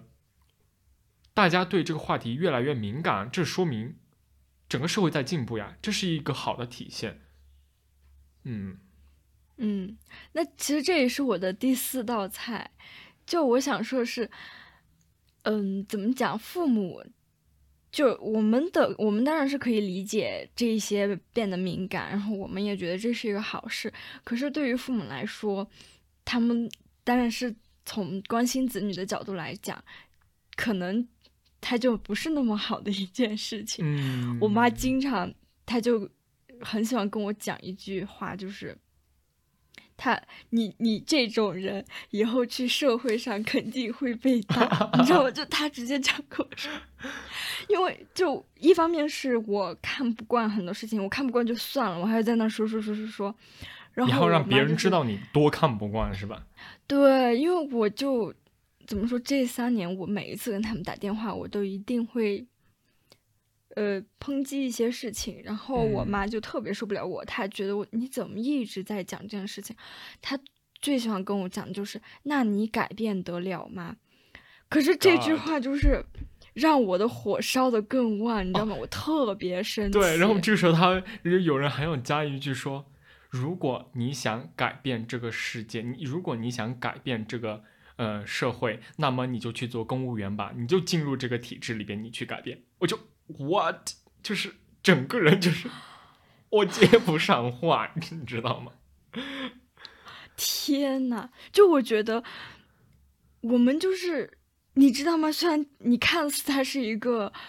呃对话，可是实际上发生在两个次元，我觉得。对，然后我我反正我妈每次跟我讲，那你改变得了吗？我就特别生气。然后我我之前还是挺愤怒的，我就觉得说，天呐，就你怎么能忍得下去这些事情呢？嗯可是后来我我想了一下，我觉得，嗯，可能是因为他们经历了比我们还要多的很沉重的事情之后，这一些跟他们之前的经历相比，可能不是不再是那么显得很很重的事情。嗯因为我们这个年纪怎么说，其实还是算头一次遭遭遇这样的很很巨大的无力感，或者是嗯，现实生活非常不便，种种你的计划、你所想的事情受阻这样的事情，是，嗯，好像是第一次发发生吧。然后我一方面就是很愤怒，说我妈他们的忍受能力怎么那么强？那另一方面我还蛮心疼的，因为我觉得他可能是在经历了特别多类似的事情之后，才能够达到那样一种能讲出说“那你改变得了吗”这句话。对，而且他们的这种，就是你看似好像是一个妥协的回答，或者甚至说想要阻止你去改变，看起来是这样，但嗯。是我反过来又想说，这会不会是他们以前同样经历了一些类似的事情，然后他们当时更加无法改变，所以他们当时选择嗯的是妥协和放弃。嗯他们当时选择的是，呃，好，那我就不管了，好，那我就呃闭上我的眼睛，我就去做我自己的事吧。或者又是他们嗯看到说，你看人家像你这样的人都怎么样了？你看人家是最后结果怎么样，对吧？可他可能是站在这样一个角度嗯来理解。然后我，哎呀，我我等我昨天看到了一个文章，我现在翻出来一下。呃，昨天看到的是那个，嗯，梦之海心理咨询的一个公号，然后他发了一篇文章，叫做《一直在经历，从未被说出》。他讲的就是高璇，他其实是德国慕尼黑大学的一个心理学博士，然后他的这篇文章其实就推荐的是一本德国的书籍，翻译过来叫做《心灵》，然后这本书目前还没有在嗯嗯，还没翻译成中文，就是特别期待吧，也希望能够翻译过来。然后他讲的就是呃一位一个博士吧，我不知道他这个名字怎么念，反正就是他是一个德国的心理治疗师，他以前。在八十年代初的时候，当时中国人对心理治疗的需求不是有特别大嘛，然后他就在嗯八十年代来到了中国，然后就开创了中国最早也是最有名的心理治疗和精神分分析的一个培训，然后当时就陆续在中国工作了长达二十多年。他的这本书，一个是揭露了那个黑暗的十年里边，呃之后人们遭受的一些心灵创伤吧。然后另外一个方面是，他讲到中国在现代化的这个过程当中，可能是非常快速的，就是欧洲它花了近百年的时间完成了一个社会变革，那么我们国家在短短二十年左右就完成了一个呃飞快的社会变革，那么这带来的另一个影响就是，嗯。这让老一辈吧，就是我们的上一辈人，让他们感到不安和无所适从。那么对于我们这一代的影响呢，就会让我们就像刚刚我说的，就像海绵一样，把我们扔到了一个广大的世界当中去，吸收了很多世界上的东西。那么这个时候，我嗯们可能就是有一些更新的一些想法，会有我们自己属于我们这个时代的一些烙印在。那这个东西又他又无法理解。所以说，这个非常快的、快速的这个社会变革，就造成了上一代和下一代之间的这个割裂格外的大，就这个鸿沟非常的大。嗯所以这可能也就解嗯释了为什么我们这一辈和上一辈之间的这种，嗯，有时候有些无法弥合的一些差异吧。嗯，然后我接着刚才的讲，因为我我之前我也看了那一篇文章，然后 我确实也发现了，就像你说的，这个鸿沟的加大，隔阂的加大，嗯，并且怎么讲？我觉得我我不知道是不是只有我父母是这样啊，就有时候我会尝试去输出我的一些观观点和看法，我希望他们能够嗯倾听一下。就我都已经对他们理解，我不抱期待了，我只是想让他们了解一下我是怎么想的，以及我为什么会产生这样的想法。我想把我这双眼睛看到的东西讲给他们听。嗯可是我发现他们好像对我这种行为会有一一种排斥，就他们不太想就他们并不想了解我看到了什么，就以及我为什么会有这样的想法，然后好像会简单的把它归咎于是我的性格原因，就是因为我一直都是对什么都看不惯，然后呢，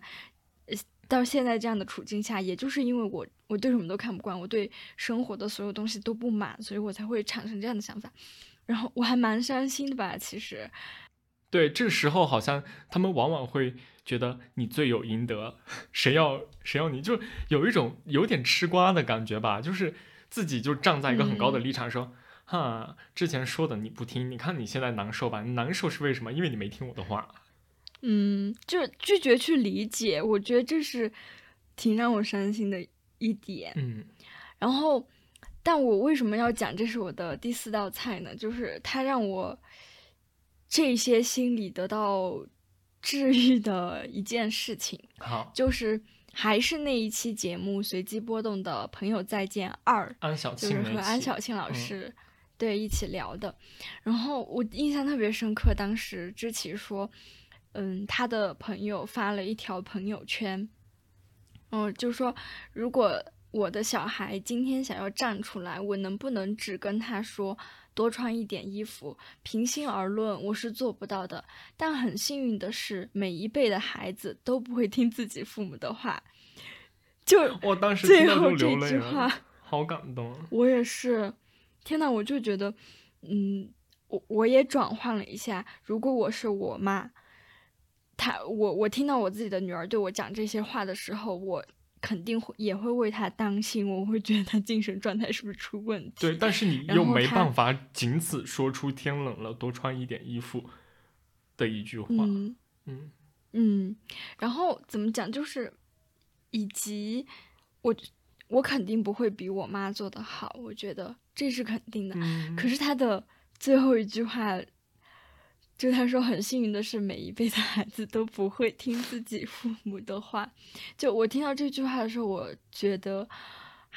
就很温暖，就好像我看到说，我的父母在我那个年纪的时候，他们应该也是站在我这一边的，只是他们成为父母这个身份，让他们承担了更多责任，以及他们会考虑更多，他们会为小孩去。思考更多东西，而不再是简单的像我们现在年轻人这样的，只是冲动，然后呢就把自己的情绪去表达出来。嗯，就是因为他们懂得肯定比我多很多。其实很多时候我会还蛮还蛮怎么说自视甚高的，就我觉得。我比他们接触的网络信息会更多嘛？他们都不怎么会玩手机什么，他们都没有微博这些。我我自认为我了解的比他们多，但实际上他们作为时代的亲历者来说，他们经历、他们亲身经历的东西要比我们多得多，而不再只是我们所看到那种网络上的信息。这个时候，嗯，我觉得他 之前他念的他朋友写的那段话。拥就拥抱了我，拥抱了年轻时候的我爸妈吧。我觉得，我我不知道能不能跟这个扯上关系啊。但是就是前段时间之前，就是一件在简中世界不能说的事情吧。然后就是当时，呃，我有朋友，就是他也是和我一样同辈人，然后他有足够的勇气，然后他去用他的行动来进行发声，然后。当时我就，我怎么说呢？我是一个挺中庸的人，其实说实话，就是也是对自己不太满意的一个地方吧。然后，当时呃，我们就这个圈子里面，其实大概有三个朋友，有三个朋友，然后其中一个就我刚刚说的这个朋友，他就去能够用他的行动力，然后来就刚刚就像他就代表了，好像似乎就能够代表我心中的一个投射，他去。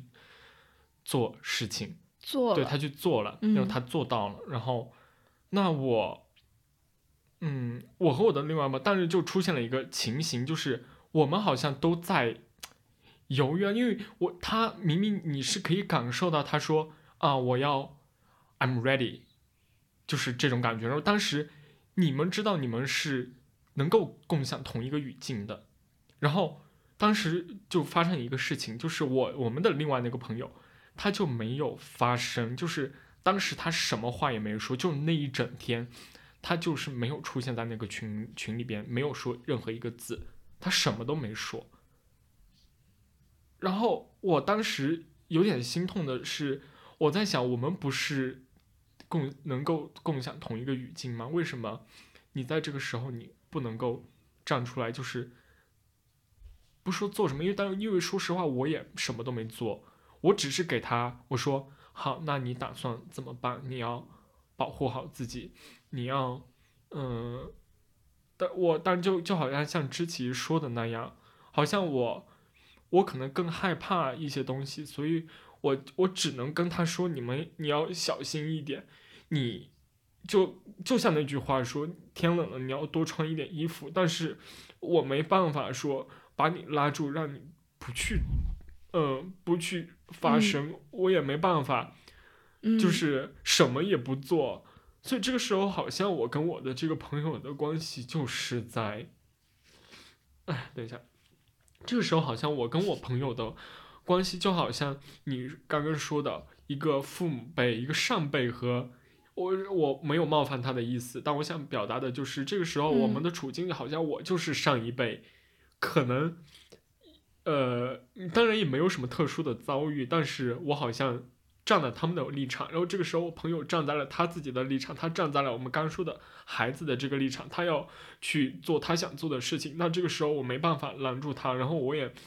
阻止我我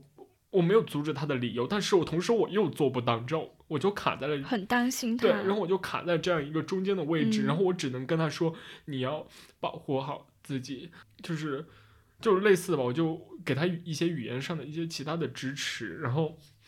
当时我另外那个朋友，他就什么都没有说。我现在想，可能还是会觉得有点心痛。但是，嗯，那后面因为一些事情，我和我的这个朋友，就是什么也没说的这个朋友，发生了一点点争执，我们就也关系就僵化了一段时时间。当然现在也好了。然后，嗯，我的这个朋友，呃，我可能他到现在还不知道为什么。就是他首先，我们这种关系为为什么就是当时我的表现，我和他的这个冲突，我没有示弱，或者说我没有主动先就是进行很诚恳的什么什么道歉，什么都没有，因为我心里其实是在有一点点怨恨的，就怨怨恨，就是他当时为什么你当时就是躲了起来，你没有面对，哪怕一句话你也没说，所以嗯嗯。我对他的一个抱怨，一个小小的怨恨，可能也就是在这里，就觉得说，我们既然共享同一个语境，为什么你能够做到如此的熟视无睹？当然，我我后面我也反思了，我说我好像不能这样去在一个道德层面去对他人的行为做出一些评判，然后对他肯定肯定也有他的难嗯难言之隐，我就觉得说我这样做也是。不对的，然后他肯定有他的理由和想法，但是我觉得回到最基础的层面上，我们都是一样的人，我们都是能够同一个，就是想要这个我们所处我们未来的社会越来越好，想要把我们就像刚知奇说的，他们可能没有把自己呃上一代可能就他理解他没有把。一个更好的现实交给我们，那我这个时候我就在想，那我们可能都是想要把更好的一个社会交给我们的下一代，哪怕就是没有下一代，我们是最后一代，但是我觉得还是想要把它变得越来越好吧，只是只是说在这个过程当中，好的事情，对时代。对，可能是只是在这个过程当中，我们个体和个体之间需要一些融合。就是虽然我们都是某种程度上都是一样的，但是我们还其实说说实话，每个人还是有个人的特点。嗯，就还是需要更多的相互的理解的方式。是，对对对。嗯，所以我我把那段话作为第四道菜的原因就是。怎么讲？就我我这种比较偏激进的人吧，就我觉得得到了一定的理解。嗯，就是虽然可能，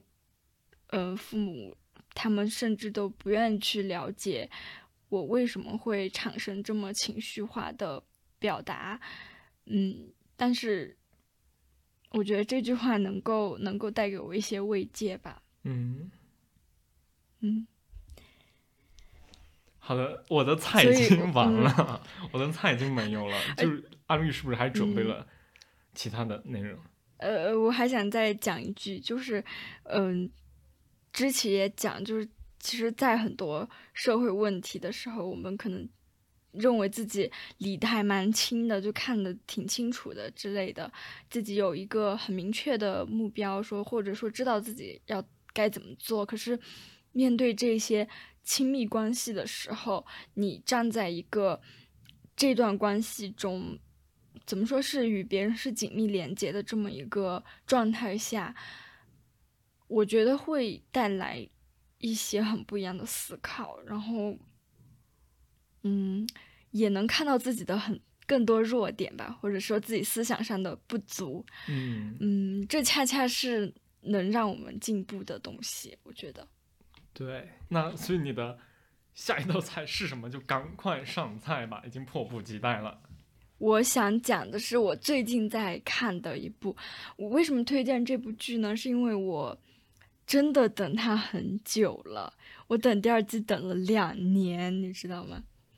嗯、然后就介绍一下它。这部剧的名字叫做《弥留之国的爱丽丝》。啊，之前你推荐了，然后我就说，我就敷衍你，我说好，我一定去看。然后我其实并没有去看的这部剧。我也看得出你敷衍我了。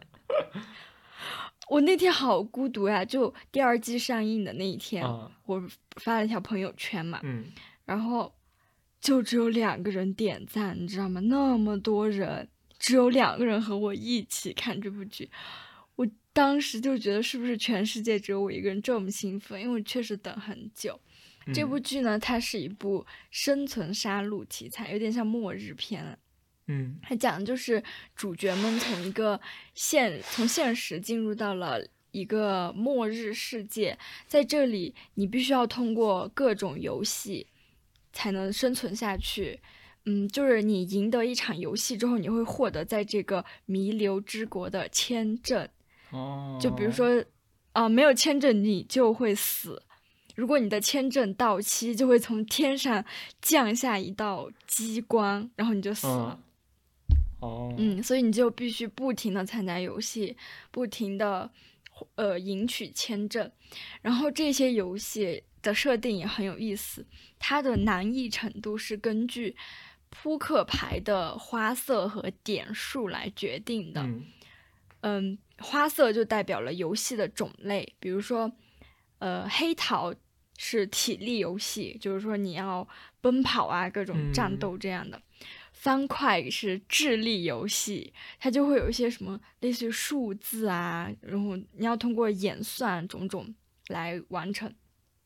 梅花考验的是团队合作，然后红心呢就是，呃，考验人性的。我觉得红心游戏是最可怕的，它就会，嗯、就是它的游戏设定很容易激发起人内心最阴暗的东西，然后就会引发自相残杀各种。嗯呃，然后这个牌的点数代表了游戏的难度，牌的点数越大，就代表这个游戏越难。而且这部剧很有意思的一点就是，我看到有网友分析嘛，他说这部剧其实它是在致敬《爱丽丝漫游仙境》。哦，嗯，因为这部剧它一开始我还挺迷惑的，为什么叫爱丽呃，不是 为什么叫弥留之国的爱丽丝？这个爱丽丝从哪儿来的？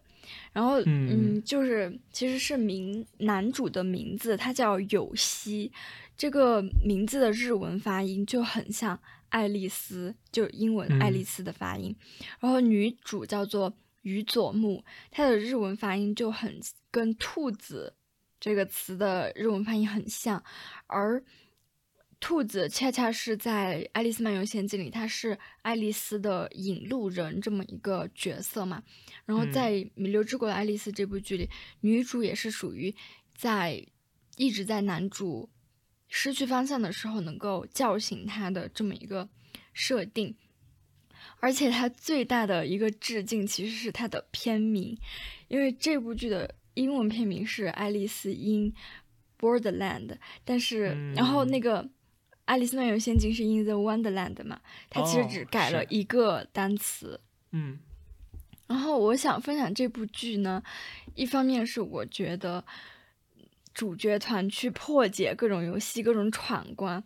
真的还蛮好看的。虽然它嗯里面也有讲一些嗯人性的阴暗以及大家对呃生命的生存、生活这些东西的思考，但是我个人更喜欢的部分是他们闯关的部分，就。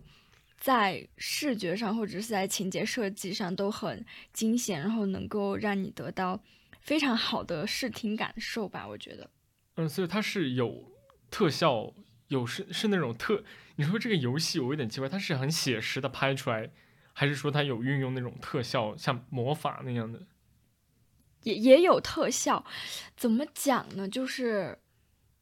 它就是像它是在真人进入那个游戏场里面，但它可能嗯会在规则讲解啊之类的部分会出现那种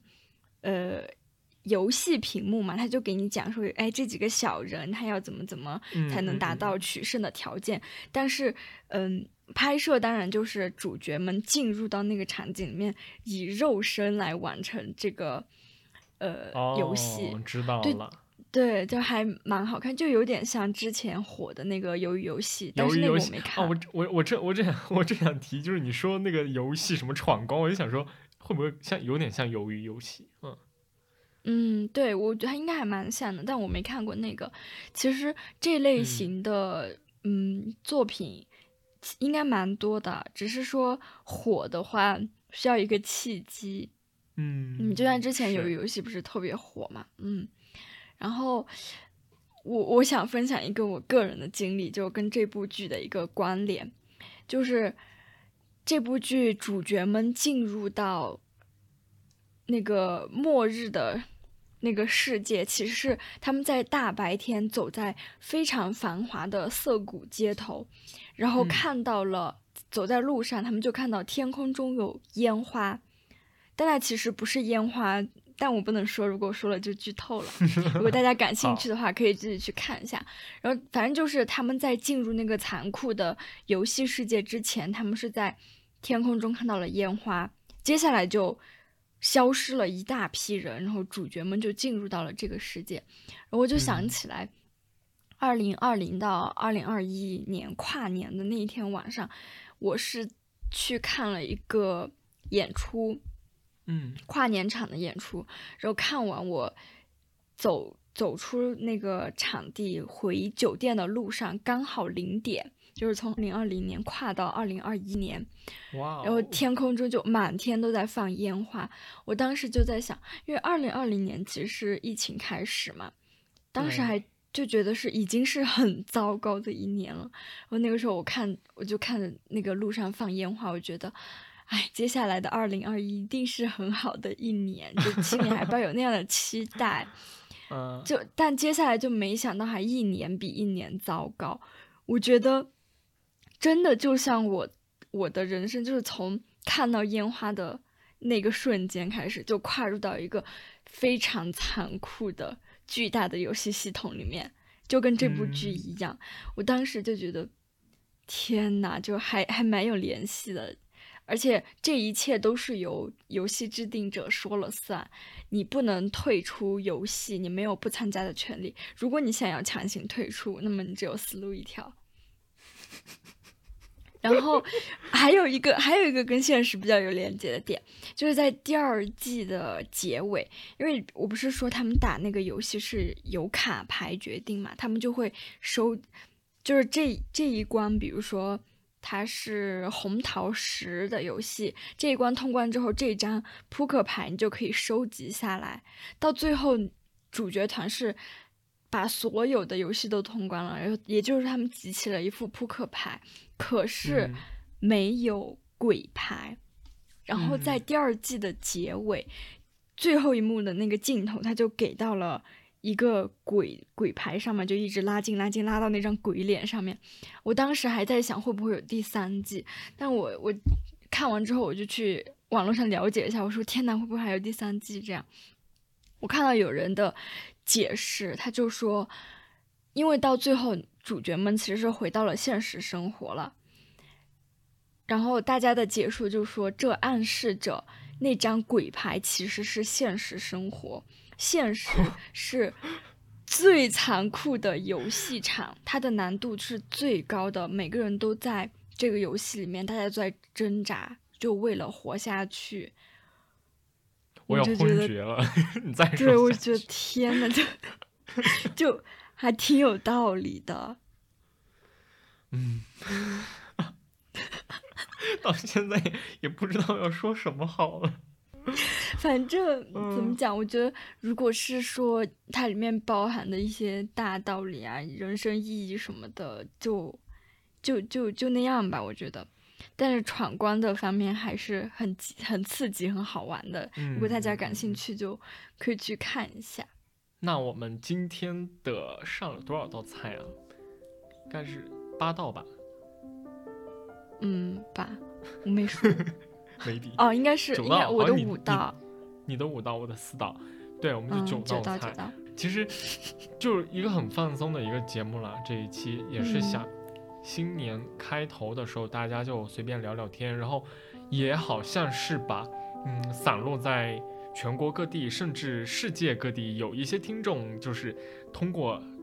电波，我们能够在电波当中觥筹交错，然后来聊一聊自己嗯。让让之前过去让自己感到开心、感到幸福、感到满足的一些小话题，然后仅供参考，大家可以使用。嗯，嗯，然后也欢迎大家在小宇宙的评论区和微博平台和我们互动，跟我们讲讲你感到开心的事情，或者推荐的书籍、电影、音乐都可以。对。然后我们今天的这期节目就到这里啦，祝大家新的一年身体更自由，精神更自由。好，谢谢大家，拜拜。谢谢，拜拜。是不是没说新年快乐呀？说了呀，开头才说。你说身体更自由，重新说，重新说，祝大家新年快乐，拜拜。拜拜。